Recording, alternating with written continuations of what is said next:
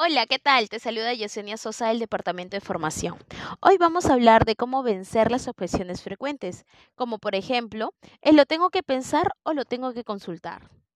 ¿Te ha pasado que ya le has expuesto el producto a tu cliente y al momento de generar el cierre, este te ha dicho que lo desea pensar o lo quiere consultar? Sí, ¿verdad? Mira, esto pasa porque por ahí no le quedó claro algo al cliente o tiene alguna duda respecto al servicio. Tu tarea será darle la confianza que éste necesita para que termine de realizar la contratación. Hoy te daré algunas contestaciones para que puedas rebatir esta odiosa objeción. Toma nota. La oferta que tenemos es solo por hoy. ¿Qué es lo que tienes que pensar si Vodafone te va a dar el 50% de descuento? Algo que tu compañía no te da. Otra posible contestación sería, tú también puedes tomar las decisiones, ¿verdad? Ya que pagas el servicio. Entonces, yo te aseguro que con el cambio que vas a realizar vas a estar más que satisfecho.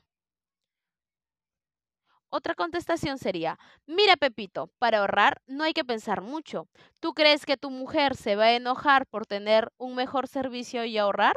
No, ¿verdad?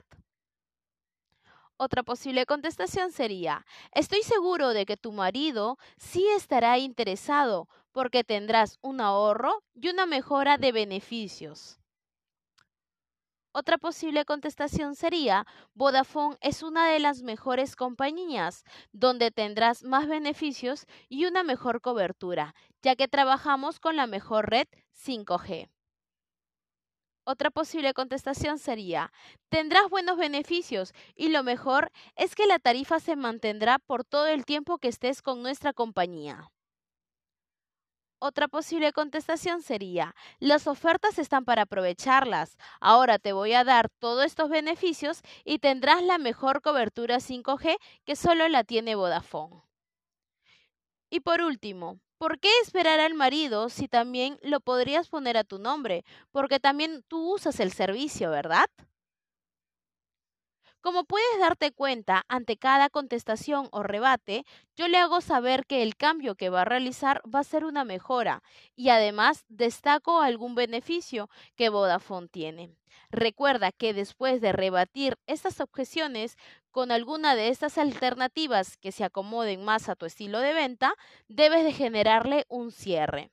Te aseguro que si tú sigues estos consejos, tendrás más posibilidades de venta. Nos vemos en el siguiente podcast.